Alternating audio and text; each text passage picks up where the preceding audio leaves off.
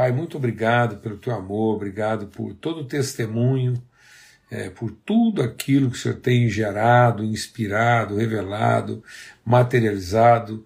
Quero te louvar sempre por essa mesa, por esse encontro.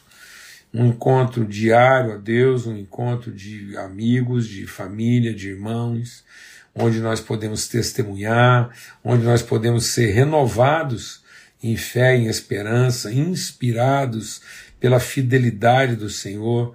Obrigado por esse encontro onde a gente pode testemunhar, ó Pai, que nós não estamos sozinhos, não caminhamos sozinhos, que nós entendemos o propósito da família, abraçamos a mesa da família com fé, queremos, ó Deus, empenhar nossa vida nessa relação de comunhão, de eternidade, de intimidade com aquilo que é teu propósito, que é ver os teus filhos assentados ao redor da mesa.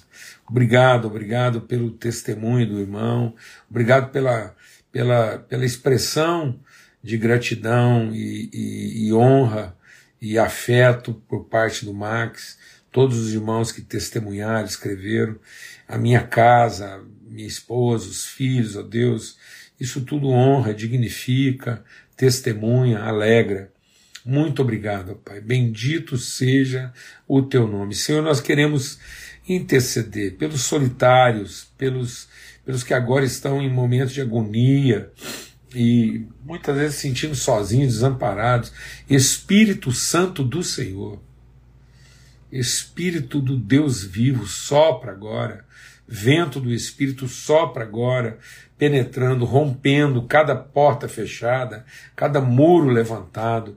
Espírito do Deus vivo, assim como o, o Senhor levou Jesus a atravessar as portas que os discípulos trancaram por medo que, que a tua presença vença, derruba, ultrapasse os muros, as portas trancadas, as paredes levantadas e traga testemunho aquele sopro de Jesus. Sopra agora, Espírito Santo de Deus, sobre cada vida e nos movimente no cumprimento do teu propósito. Que haja cura, bálsamo, óleo de refrigério sobre cada vida nesse momento, Pai, no nome de Cristo Jesus, o Senhor. Amém e amém. Graças a Deus. Amados, essa semana a gente é, a gente compartilhou lá né, sobre a, a gente começou a semana refletindo sobre o princípio do não são, né, dos não são, que Deus escolheu as coisas que não são para confundir aquelas que são. Ou seja, Deus não trabalha dentro da nossa lógica, né? Deus considerou louca a sabedoria do mundo e apreendeu né, e, e, e envolveu o mundo na loucura da sua pregação, da cruz, do sacrifício, da oferta, da renúncia. Isso realmente não faz sentido dentro de uma lógica humana, mas é assim que Deus nos revela o seu reino, a graça revelada como oferta espontânea. E, e aí a gente tem é, compartilhado então sobre o grande desafio que nós enfrentamos nos dias de hoje, que é o desafio de entender, discernir, ter a sensibilidade de perceber o lugar das metodologias, das estruturas dentro dos processos. Muitas vezes nós estamos mais dedicados né, à, à excelência, à eficiência das metodologias, das estruturas, das formas, do que na eficácia dos processos. Então não é suficiente é, eu adotar de maneira segmentada, fragmentada, né, metodologias de alta performance, se isso não gera, se isso não move, se isso não induz, se isso não provoca um movimento de transformação e completa um processo. Então, é, nós precisamos entender, ter essa clareza né, sobre a importância das fases, dos momentos, de cada parte do processo. A gente começou compartilhando aqui sobre a vocação dos discípulos, que Jesus chamou um, uma parte dos discípulos quando eles estavam lançando as redes e teve o cuidado de, no processo, porque a palavra de Deus diz que ele, ele continuou sua caminhada à beira do mar, e no processo ele chamou outros que estavam consertando as redes. Então são dois momentos distintos, são, são duas metodologias, são duas práticas, são duas formas de comportamento, é, são dois momentos distintos do mesmo processo. Então, se nós não dedicarmos atenção a, a ambos, e se nós não colocarmos isso juntos, nós podemos entrar em colapso. E às vezes um colapso por conta do êxito e não é, do fracasso. Então nós podemos ter uma metodologia, deixa o Espírito de Deus ministrar o nosso coração, nós podemos ter uma metodologia muito eficiente e ela produz um resultado tão grande que ela mesma provoca o colapso do processo. Deixa o Espírito de Deus ministrar isso ao nosso coração, na nossa casa, casamento, família, ministério. Muitas vezes as pessoas pensam que estão entrando em colapso por conta de um fracasso. Não, muitas vezes o colapso vem exatamente por causa do êxito, do resultado de metodologias bem aplicadas que eficientes vão causar uma pressão no processo. E o processo todo pode entrar em colapso por conta do fato de que eu me dediquei apenas a uma forma a uma metodologia e não entendi o todo do processo.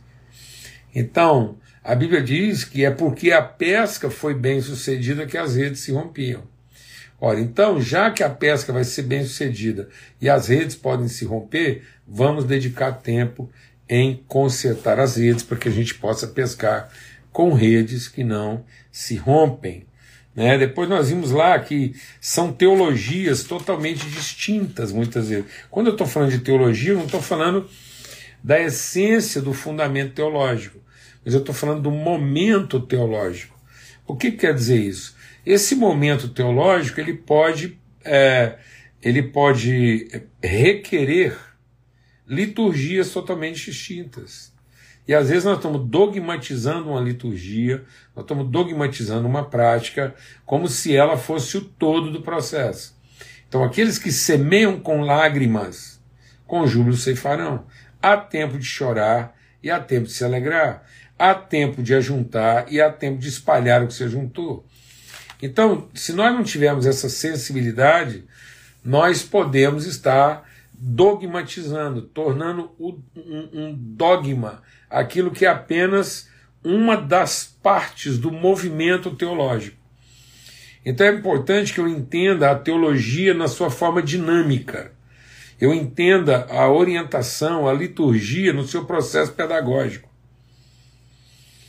E não na sua eficiência metodológica ou na sua dogmatização prática. Então, muitas vezes eu estou dogmatizando uma prática como se aquilo fosse tudo, e na verdade aquilo é uma das partes do processo. O que a gente quer dizer com isso? Nós estamos repetindo que isso pode ser cura na vida de muita gente. A cabeça de alguém que está semeando, ela tem certas normas, certos pressupostos, certas práticas, certas prioridades, que ele está semeando. Quando ele volta colhendo, as práticas são totalmente distintas. Aquele que semeia, deita e dorme. Aquele que chega no momento de colher, numa colheita, muitas vezes você não tem tempo para dormir, porque agora você tem que otimizar seu tempo para poder recolher tudo aquilo que você plantou. Amém? Em nome de Cristo Jesus. Então, você veja, as dinâmicas são totalmente distintas. Né? Quem semeia começa rico, termina pobre, quem colhe termina pobre, começa pobre, termina rico. Né? Então, a, o pensamento de um é espalhar, esparramar, distribuir, o pensamento de outro é reunir, ajuntar. Qual dos dois está certo? Depende do momento do processo. Ambos estão certos. Ambos estão corretos. Mas ambos podem estar errados se eles não entenderem a dinâmica do processo. Depois a gente compartilhou lá sobre de manhã semeia a tua semente, à tarde um repouso à tua mão. Empenho. Então o processo ele vai ser bem sucedido à medida que ele seja integral. À medida que em cada momento do processo eu esteja inteiro, completo, compromisso 100%. Eu não posso fazer juízo de mérito antecipado. Eu não posso é, é, graduar o meu envolvimento, o meu compromisso e a minha motivação dependendo do tipo de resposta que eu vou ter num determinado momento.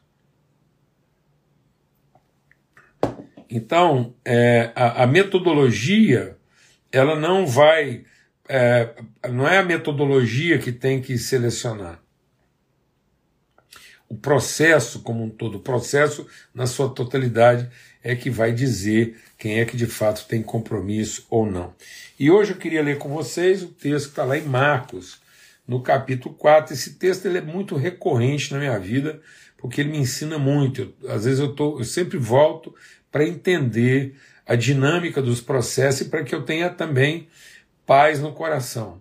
E aqui em Marcos capítulo 4, verso 26, diz assim: E dizia, Jesus dizia: O reino de Deus é assim como se um homem lançasse semente à terra e dormisse, e se levantasse de noite e de dia, e a semente brotasse e crescesse, não sabendo ele como. Porque a terra por si mesma frutifica Primeiro a erva, depois a espiga e por último o grão cheio da espiga. E quando já o fruto se mostra, mete-lhe logo a foice, porque está chegada a ceifa.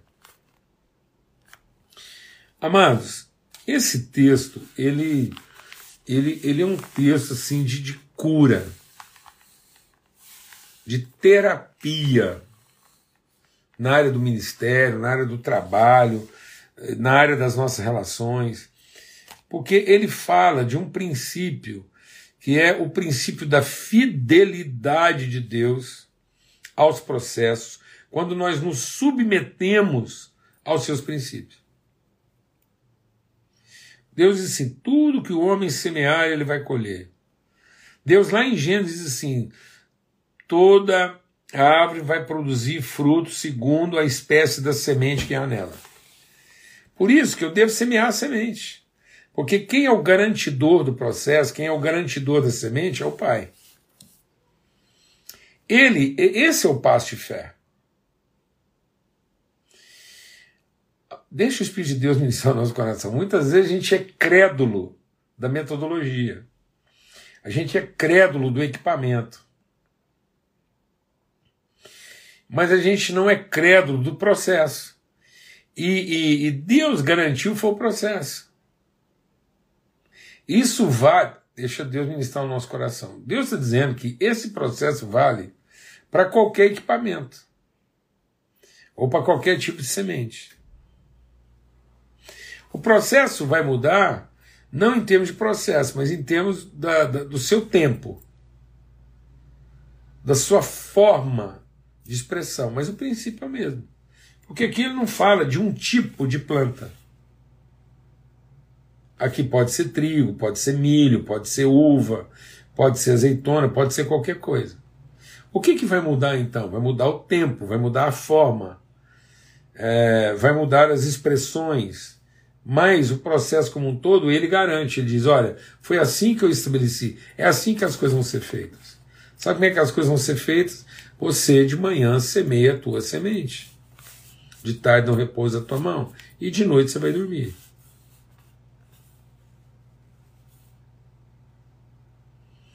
Eu semeio de manhã, trabalho muito à tarde e durmo à noite.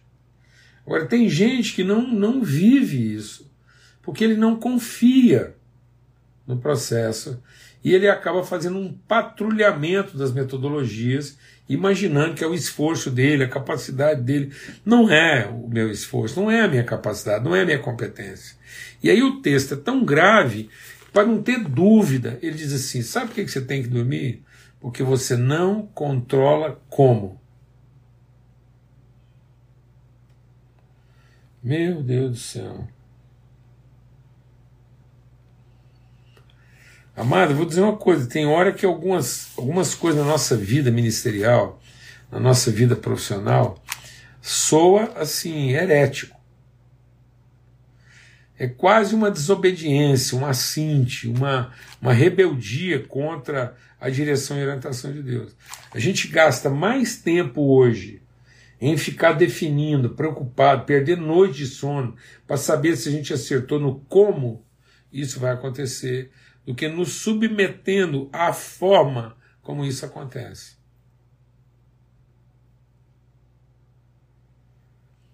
É muito mais submissão do que esforço. Nós temos que fazer tudo de todo o coração, com todas as nossas forças. O que nós temos que fazer de todo o coração, com todas as nossas forças? Nos submetermos aos processos de Deus. E se a gente se submete e cumpre isso, fica tranquilo, você pode semear a semente, trabalha no que você tiver que trabalhar, de todo o seu coração, não tenha medo de gastar seu tempo, seu trabalho, sua energia, e de noite você vai dormir. Zero ansiedade. Zero ansiedade. Zero preocupação com o dia de amanhã. Se naquilo que é a nossa vocação, se aquilo que é. Deixa Deus ministrar o nosso coração, amado. Se o seu relacionamento familiar, se a sua vida profissional, se a sua vida ministerial, se aquilo que você está vivendo ministerialmente, profissionalmente, relacionamento, isso está causando ansiedade no seu coração, você está ansioso quanto ao futuro da sua casa, se você está ansioso com relação ao seu ministério, se você está ansioso com relação à, à sua atividade profissional, então você pode ter certeza que você não está vivendo os processos de Deus. Porque os processos de Deus não são para causar ansiedade. Então, um dos sinais de que eu estou em conflito com a vontade de Deus é a minha ansiedade. E muitas vezes nós estamos querendo que Deus tire a nossa ansiedade. Deus não prometeu tirar a nossa ansiedade. Deus ordenou a gente tratar ela. Não andeis ansiosos de coisa alguma, isso é uma orientação de Deus. E como é que eu não vou andar ansioso de coisa alguma? Eu vou lá observar na natureza como acontecem os processos, como a, o, o, sol nasce, se põe, a chuva cai, o lírio cresce, o passarinho come. Então eu vou olhar a fidelidade de Deus ao longo de toda a criação. Como ele permanece fiel aos processos que ele mesmo estabeleceu. E se eu me submeter a esse processo, então eu posso dormir. Mas as pessoas não dormem porque elas ficam preocupadas. Elas têm uma preocupação antecipada, elas se preocupam em ter o controle dos processos e não aprender com os processos. Eu devo ser excelente nas metodologias, eu devo me dedicar às formas, aos métodos, às estruturas, mas eu vou me submeter. E aí os processos está aqui. Alguém foi até e perguntou, está aqui, ó. Marcos capítulo 4, a partir do verso 26. Ele diz: primeira parte do processo, semente. Qual a palavra que está no seu coração? Tem gente que deixa Deus ministrar o nosso coração aqui. Tem gente que, que age a partir de uma necessidade, não de uma revelação.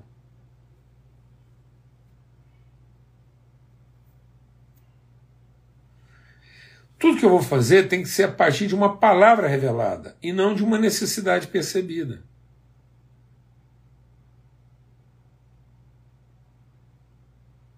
A minha vida não pode ser pautada. Lembra que a gente meditou semana passada?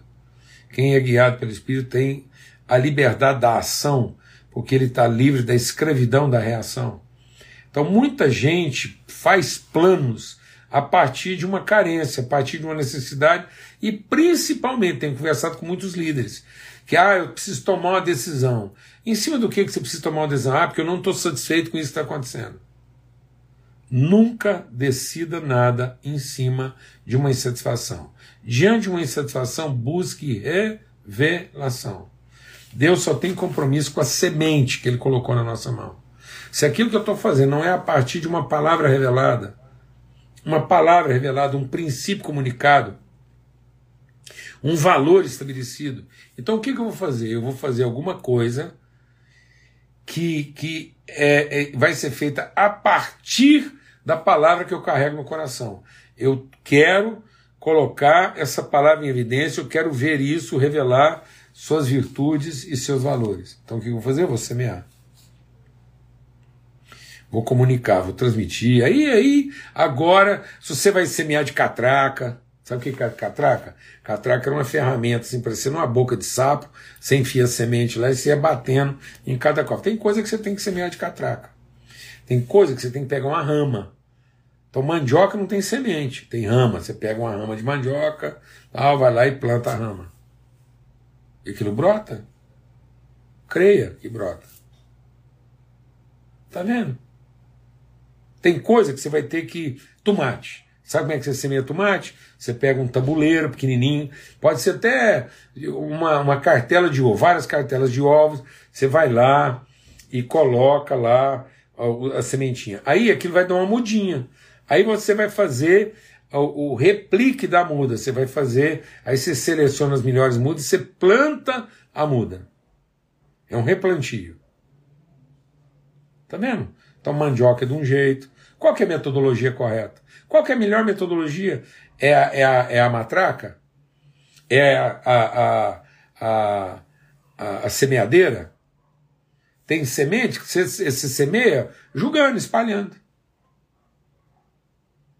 espalhando. Então tem gente que encanou assim, aí ele vai lá e gasta uma fortuna.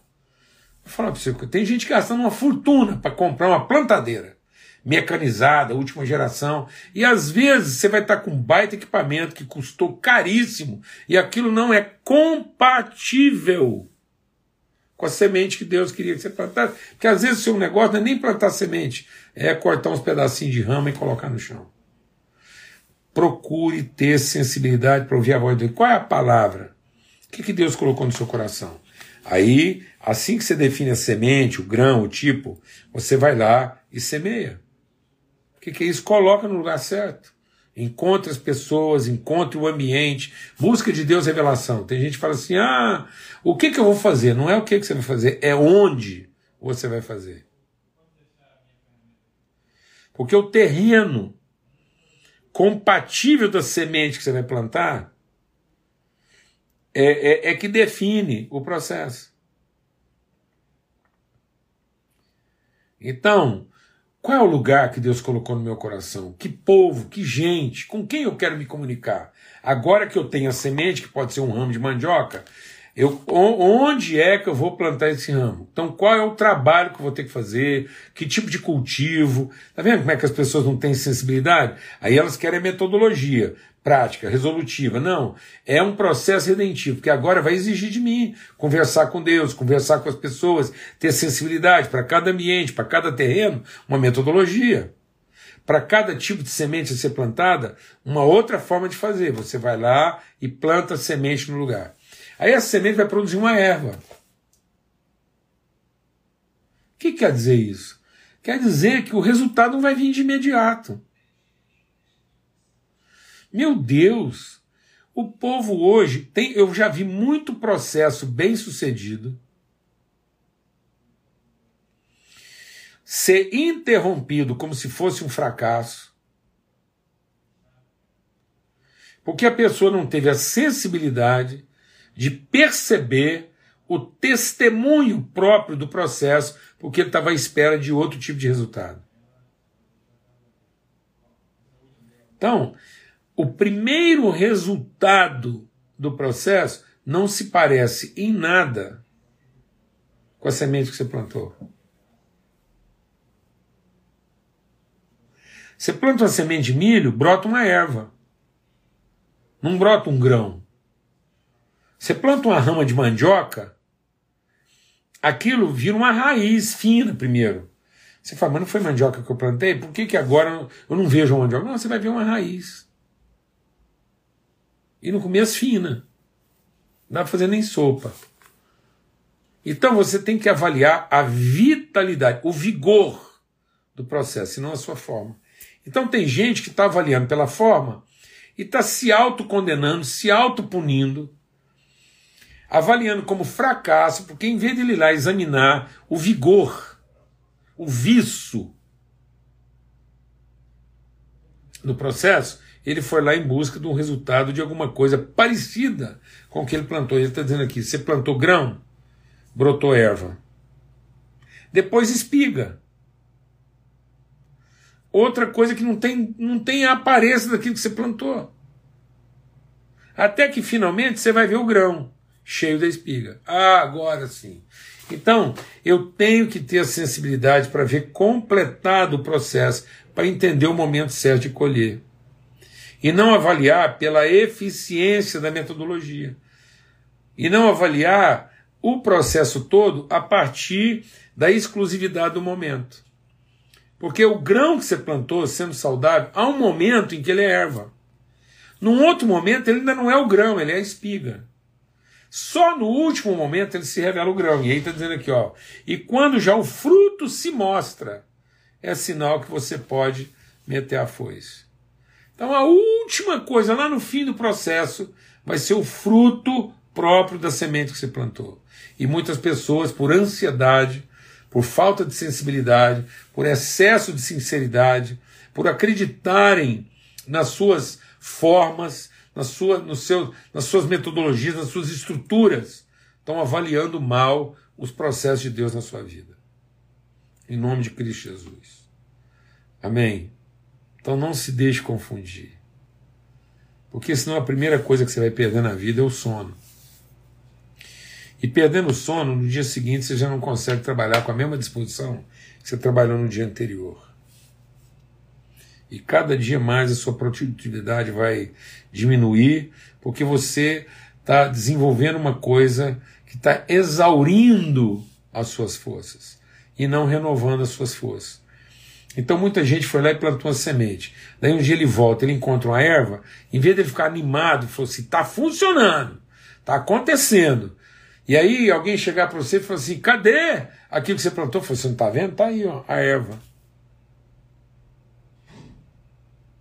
Saiba ter a sensibilidade e a percepção para entender os sinais vitais e positivos do processo antes que você se confunda pela aparência das formas, das metodologias e das estruturas. E comece a comparar coisas que não deveriam ser comparadas. Comece a avaliar a partir de parâmetros que não são os parâmetros próprios para avaliar aquilo que Deus está querendo gerar e revelar através da sua vida. Amém? Em nome de Cristo Jesus, Senhor. Beijão para todo mundo aí. Até amanhã, se Deus quiser. E mais esse encontro à volta dessa mesa preparada na viração do nosso dia.